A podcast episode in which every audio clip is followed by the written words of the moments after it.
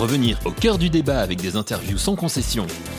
Dans ta France, part à la rencontre de celles et ceux qui façonnent quotidiennement notre pays, avec comme seul mot d'ordre la liberté d'expression. Représenter aussi les 2 500 000 Français à l'étranger, c'est la promesse de Dans ta France, être proche et à l'écoute de tous les citoyens.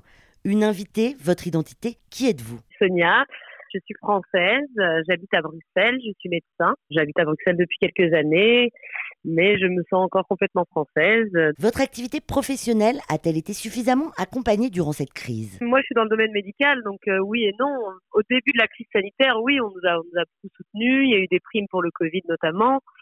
Mais maintenant, clairement, euh, je pense que non, on ne nous soutient pas assez. Au contraire, il y a de nouvelles restrictions budgétaires qui vont bientôt tomber pour les hôpitaux. Donc, euh, malheureusement, je pense que le soutien a été de très courte durée. La crise du Covid a-t-elle impacté votre façon de travailler? Complètement. Complètement. Moi, je venais d'être jeune médecin, donc euh, j'ai été j'ai été diplômée euh, au mois de juin avant avant la crise. Euh, donc euh, oui, clairement, clairement, ça a été impacté. Quand on devient médecin, c'est pas forcément dans les conditions dans lesquelles on les exerce actuellement. Ça a beaucoup impacté sur mon quotidien, notamment, et sur ma vie et sur mon travail en général. Comment avez-vous vécu les confinements successifs? Et moi, j'ai toujours travaillé donc pendant que les autres étaient confinés je pense que c'était plutôt un avantage parce que je pense que j'aurais vite eu beaucoup de mal à, à rester sans avoir d'interaction sociale. Donc c'est vrai que le travail m'a permis de rester quand même connecté un peu aux autres. Après c'est sûr que ça a été très très difficile parce que la plupart des gens étaient euh, étaient au repos. Nous on faisait un nombre d'heures euh, incalculable avec surtout en fait beaucoup de morts à la clé, des choses auxquelles on n'est pas forcément préparé euh, on est préparé à la mort en tant que médecin, mais pas à un tel nombre de, morts en si peu de temps. Ça a été très dur euh, psychologiquement, on va dire. En tant que médecin, pour ou contre le vaccin? Oula, complètement pour.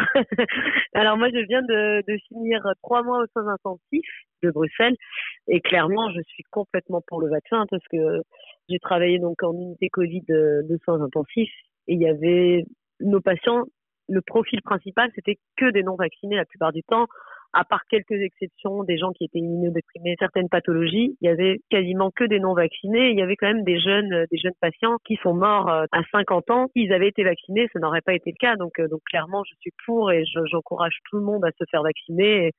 que ce soit dans mon entourage proche ou dans ma famille, je, je prône pour le vaccin. Changement de sujet maintenant, Sonia, est-ce que vous votez en France? Je vote en France via la Belgique, mais je vote en France, oui.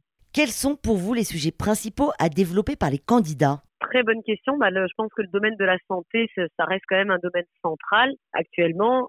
Et je pense que malheureusement, on en entend parler qu'à travers la crise sanitaire, mais je pense que sur le long terme, faudrait revoir énormément de choses dans les hôpitaux, parce que j'ai aussi travaillé dans les hôpitaux en France. C'est d'une précarité incroyable. Donc, euh, je pense que ce sujet, moi, moi, me porte à cœur, que ce soit la, la santé, l'écologie également. C'est un des sujets, euh, pour moi, clés de cette élection. C'est un des sujets que j'aimerais qu'on traite un peu plus. Vous sentez-vous représenté par l'un des candidats? Honnêtement, pas vraiment. Malheureusement, je pense que je vais encore voter un par élimination parce qu'il n'y a pas un candidat qui sort du lot actuellement pour moi. C'est plus euh, pour éviter que, que certains candidats passent que je voterai. Euh, j'aurais pu voter blanc, mais comme le vote blanc n'est pas reconnu en France, je voterai par euh, pas par choix en tout cas. Pour qui allez-vous voter? Ça, ça reste secret, non? Non, je préfère pas dire. Quelle serait votre France idéale de demain? Euh, Quelque chose de plus humain, ça, clairement. D'un point de vue environnement aussi, je pense qu'on a, on a beaucoup à refaire. Même par rapport à la Belgique, je trouve que la France a un retard incroyable d'un point de vue de l'écologie, du tri et de beaucoup de choses. Même dans certains pays nordiques, on le voit. On est quand même, euh, je pense qu'en France, d'un point de vue environnemental, on est très en retard. Pour moi, la France de demain, quelque chose d'un peu plus solitaire, ce serait un peu ma France de demain. Dans ta France, votre liberté d'expression. Un podcast Faire de lance.